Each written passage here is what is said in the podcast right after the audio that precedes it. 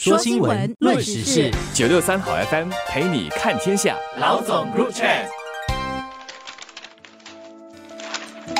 各位听众朋友们好，我是联合早报的永红，我是李慧玲。星期天晚上我们在值班的时候，我看到台湾的媒体发出一个短短一句话的外讯，后来一篇文章，这个文章不长，但是我觉得爆出是个非常有震撼性的新闻。就是佛光山开山宗长国际佛光会的创办人星云大师，他在二月五日的下午圆寂，享年九十六岁，啊，也有说是九十七岁了。首先，星云法师本身是一个非常多故事的人，他一生的很多故事，包括他年轻的时候就出家，在战乱上，然后他的书法，他出的书，这些都是有很多让人津津乐道的。一些故事让对他的人品风格有很多敬仰，然后另外一方面，他所经历的这个时代也是非常特别。然后在这个时代里面，产生星云法师这样的一个人，他在台湾的社会，然后在海峡两岸，在世界各地的佛教信徒中都产生影响，确实是一件很大的事啊。但是说到星云法师，经常有四个字是跟这个名字连在一起的，就叫。政治和尚带一种批判的语气来说，你怎么看？照片有时候你会看到星云法师跟一些政治人物的照片，而且他还是国民党籍的啊，跟连战也好，跟习近平也好，都有一起拍照。他自己其实也没有去否定这样的称号吧。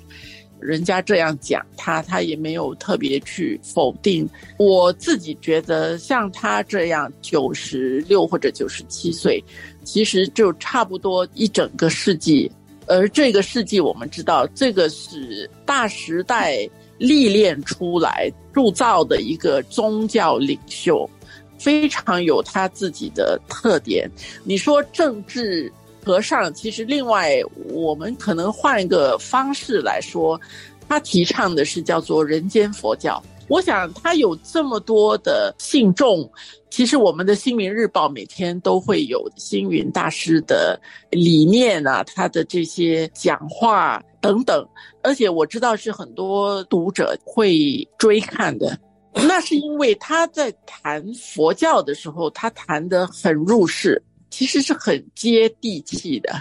就是从人们日常的生活里面去谈，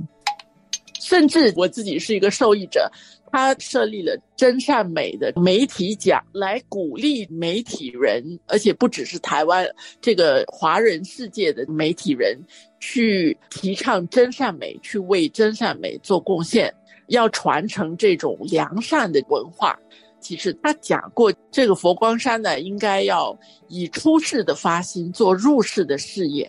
嗯，要从文化、体育、音乐、艺术跟民众生活有关的去做衔接的，其实就让人很能够在生活中去实践跟接受。他会讲家庭伦理，好像也有讲婚姻关系啊，这些给我的感觉啦，也是有那种超越宗教的层面，有哲理性。对于生活，对于东西，它有它的哲理的那个层次。对，它的哲理可能是很入世的生活化的哲理。我自己觉得它贡献是很大的。当然，我们也说政治方面的。我自己觉得，这种经历了整个大时代的这样的一个宗教领袖，从一九二七年出世，我们就会马上想到一九二七国共内战。中国的政治还是在蛮动荡的时候，然后在那之后战争啊等等，所以在那种情况下，他经历过战争，他看过，然后他在台湾的时候，他也经历台湾的政治环境开始的时候，就是白色恐怖啊等等这些，我想他肯定有他的这种体悟。我觉得这是一个，然后另外一个是慧玲说是那种战乱的时代里面的人，他对于度的理解。就是怎么样去帮助别人，或者说怎么样实践那个善，怎么样度他的理解，就会有他的时代的烙印了。把他在日记里面写过，人不能不关心社会，也就不能不关心政治。别人说他是政治和尚，他觉得凡事只要对众生有利，不必太过考虑个人的利害。我觉得他也不太把这些名誉、别人的议论当回事了。